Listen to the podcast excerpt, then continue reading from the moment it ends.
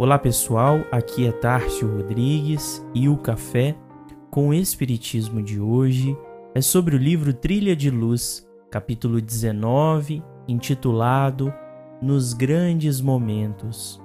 Psicografia de Francisco Cândido Xavier, onde Emmanuel nos diz: A solidão de Jesus no Calvário é uma lição viva aos discípulos do Evangelho em todos os tempos Quase sempre, os aprendizes procuram impor ao próximo seu modo de sentir. Às vezes, quando menos avisados, raiam pela imprudência, ansiosos da renovação imediata de amigos, conhecidos, familiares.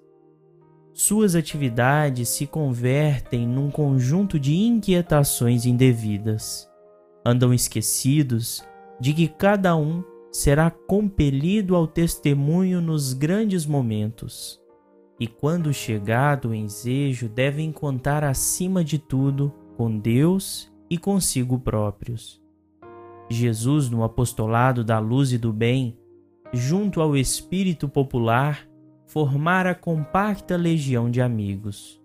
Todos os beneficiários de sua obra o seguiam em admiração constante. Volteavam-lhe em torno dos passos não só os admiradores, os aprendizes, os curiosos, mas também os doentes da véspera, reintegrados no tesouro da saúde, à força da sua dedicação divina. O grande momento, porém, quando as sombras do martírio lhe amortalhavam o coração, todos os participantes de suas caminhadas se recolheram à distância da cruz, contemplando-o de longe. Não se ouviu a voz de nenhum beneficiado ao pé do Calvário.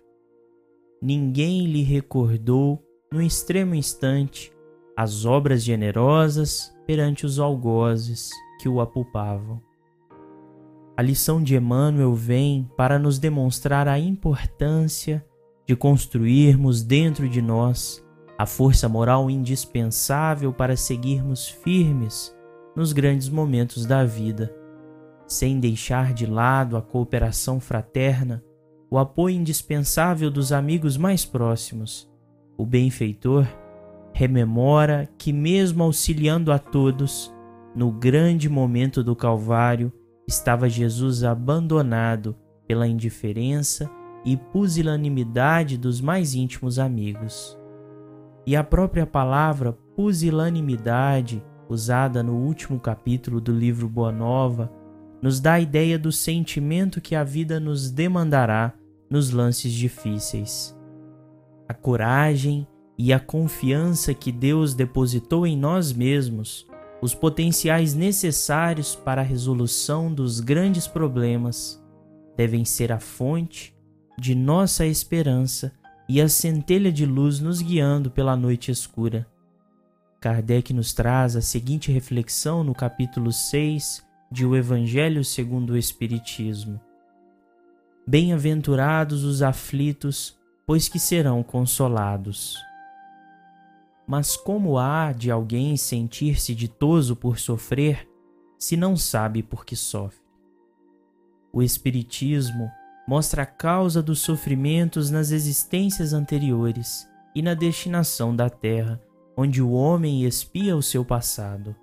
Mostra o objetivo dos sofrimentos, apontando-os como crises salutares que produzem a cura e como meio de depuração que garante a felicidade nas existências futuras.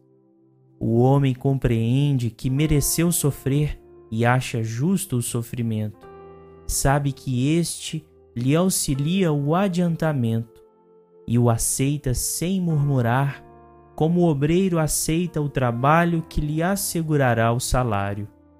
O Espiritismo lhe dá a fé inabalável no futuro e a dúvida pungente não mais lhe apossa da alma.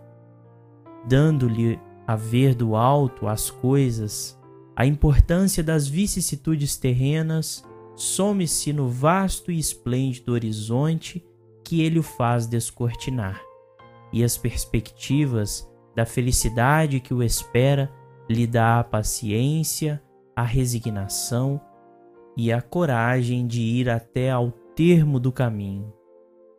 Compreendemos com Kardec a grande tarefa da doutrina espírita, estimulando o homem para que busque entender as causas de seu próprio sofrimento, pois essa busca é indispensável para encontrarmos a solução que atenuará as provas pelas quais passamos.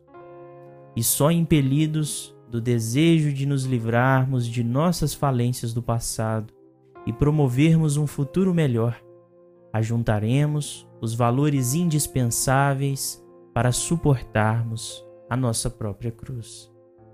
Como conclui Emmanuel, e o ensinamento ficou para que cada aprendiz no decurso do tempo não esqueça a necessidade do próprio valor. Fiquem com Deus e até o próximo episódio do Café com o Espiritismo.